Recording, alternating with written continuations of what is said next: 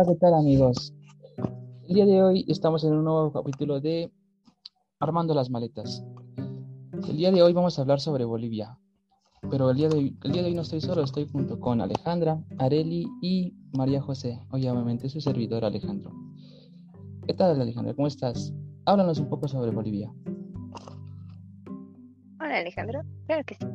En uno de sus patrimonios culturales inmateriales encontramos al Ichapequene Fiesta, que es la fiesta mayor de San Ignacio de Moxos. Este fue inscrito en el 2012.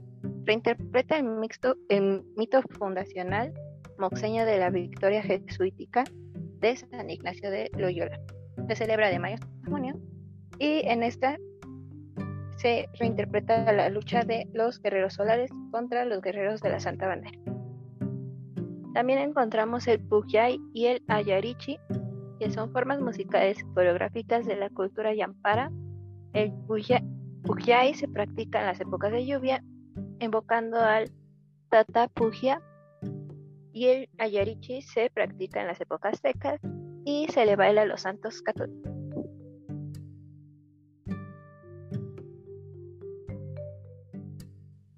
Bueno, a continuación yo les voy a dar unos datos curiosos sobre Bolivia que creo que son importantes saber. Ah, Bolivia cuenta con una diversidad de idiomas locales. La lengua materna es del 45% del, de, es indígena, de ahí figuran 40 idiomas oficiales, 39 lenguas indígenas y el español. Eh, la estatua del Cristo de Janeiro es la más conocida, pero no la más alta, ya que esta está ubicada en Bolivia. Y es el Cristo de la Concordancia, mide 34 metros, está situada en Chabamba y es 4 metros más alta que la que está en Río de Janeiro. Eh, sus tradiciones son muy pintorescas, pero mi favorita se llama chay, chaya. Eh, para chayar es rociar el suelo con licor en homenaje a la Madre Tierra o Pachamba, la diosa del pueblo indígena de los Andes. Otro significado es festejar con comida y bebidas la adquisición de bienes.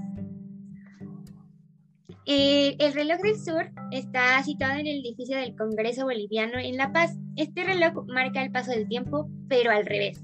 Los números ahora van del 12 a la 1 eh, y sus manecillos giran hacia la izquierda. Esto es un símbolo del cambio político de la región andina y un recordatorio de la herencia boliviana y del pensamiento creativo. Potosí fue la ciudad más poblada del mundo en el año 1650, con una población de 1600 millones de habitantes. Esperamos que les haya gustado el podcast del día de hoy y que se queden con muchas ganas de ir a Bolivia. Bye.